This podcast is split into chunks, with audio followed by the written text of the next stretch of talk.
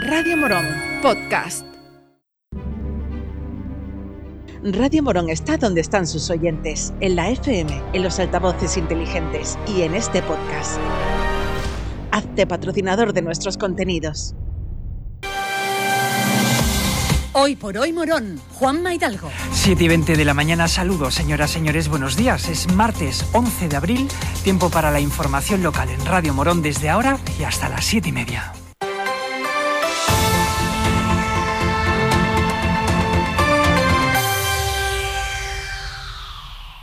Y atención ahora a aquellos padres y madres con hijos entre 0 y 3 años interesados en su escolarización.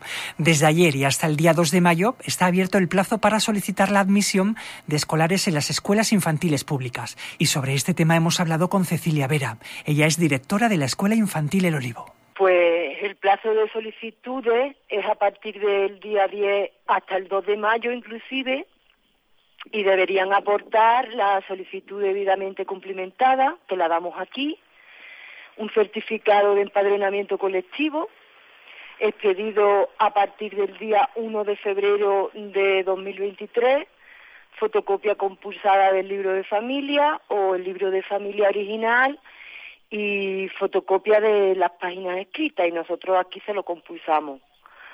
Y fotocopia del DNI de los padres o tutores legales.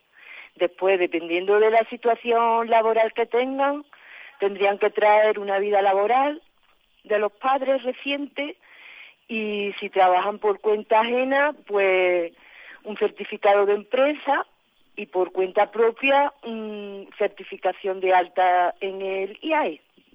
Pues ya dependiendo de mm, los requisitos de cada de, de las circunstancias familiares de cada familia, si es numerosa, monoparental, con alguna discapacidad, pues ya le pedimos otro, otro documento.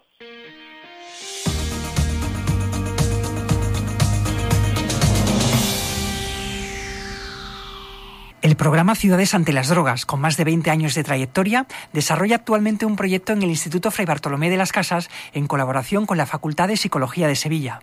Se trata del proyecto Discursos de Odio sobre la población migrante en estudiantes de educación secundaria.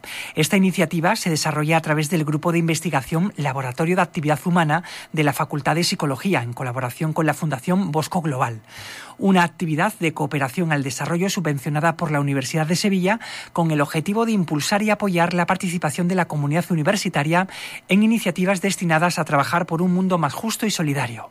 Nos cuenta más detalles de este proyecto Mari Carmen Bernal, técnica del programa Ciudades ante las Drogas contactaron con, nosotros, la Universidad de Sevilla, para poder eh, desarrollar un programa eh, en el que están trabajando los discursos del odio en migrantes.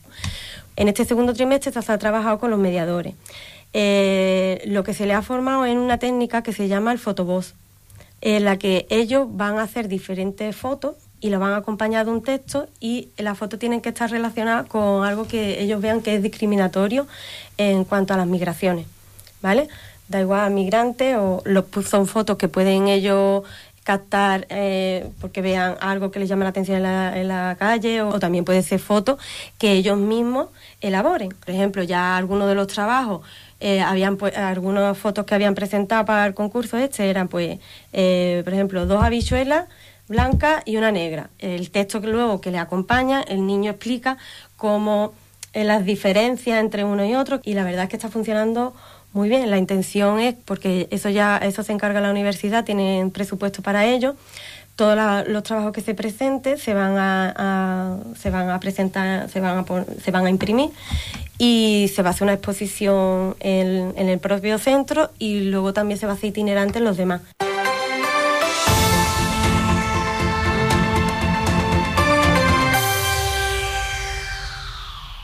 Esta tarde a las siete y media tendrá lugar en la Casa de la Cultura la presentación del segundo libro escrito por Guillermo Martín Garrocho. Su primera obra, El alma navega sola, se publicó en 2018 y ahora llega Delicias veraniegas, una recopilación de relatos que durante los últimos tiempos ha escrito el autor moronense de 23 años, convertido en el protagonista de cada una de sus historias. Ayer hablamos con él de este trabajo. Delicias veraniega, si debe de caber en, en la cabeza de mucha gente un una época muy bonita para la juventud es el verano. A mí me gusta tanto la primavera y me gusta ese pase de la primavera al verano. Y para mí, la primavera es verano, vamos a decirle. Termina cuando termina la Semana Santa, el Sábado Santo, el Domingo de Resurrección, y te, empieza el verano para mí y termina la tarde de San Ramón Nonato, o sea, el 31 de agosto.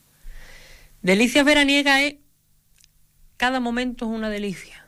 Cada momento en, la, en todos lados es una delicia. Y a mí me gustó el verano porque, bueno, coges tu cámara de fotos, te vas por la tarde, cuando no tengo los cursos de natación, pues cojo la cámara de fotos, o bueno, algo, la cámara de fotos, o me llevo un cuadernillo y empiezo a subir por los, por los cerros de, de San Francisco. Me gusta también estar por esa parte, por esos cerros, por el barrio de San Francisco, por una parte del, del barrio Santa María y un poco por el pantano. Para mí, en el verano caben miles y miles de historias. Miles de historias. Guillermo Martín ganó su primer premio literario cuando tenía seis años y era alumno del Colegio Salesiano de Morón. Juan Ramón Jiménez y Lorca han sido referentes para él y títulos como El Principito o Juan Salvador Gaviota sus obras preferidas. Ha sido todo un esfuerzo. Yo debo decir que empecé en el Colegio Salesiano a escribir. Con seis años me acuerdo que gané mi primer premio literario, que se editó en una antología que hubo para la feria del, del libro de Morón, que se llamaba Alonso, un pirata bueno. Y fue a cada clase le, recogían cuatro, cuatro alumnos. Y uno de ellos fui yo, me acuerdo perfectamente, ya intenté escribir algunos poemas y tenía esa, esa magia lírica, tenía esa magia lírica y era imposible decir por qué lo había bebido, por qué, yo leía los cuentos, los relatos, algo, ya que este libro es de relatos, pero en mí estaba siempre, siempre, siempre la magia lírica. Y la magia lírica fue, ya se fue haciendo gracias a Juan Ramón Jiménez, o Romero Murube, que ya lo conocí más adelante, o Becker, o también, bueno, Becker sobre todo, Federico García Lorca. Así empecé. También empecé en el Colegio Salesiano de, de actor, pero bueno, ya esa, esa faceta de actor no ha fraguado tanto como, como la de poeta, como la de pintor y eso.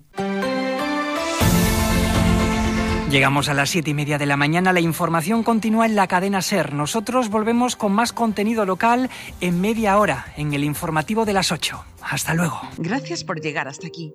Si te ha gustado este podcast, suscríbete a nuestros programas y recomiéndanos a tus amigos. Así la comunidad de Radio Morón seguirá creciendo y con ella el mejor contenido local.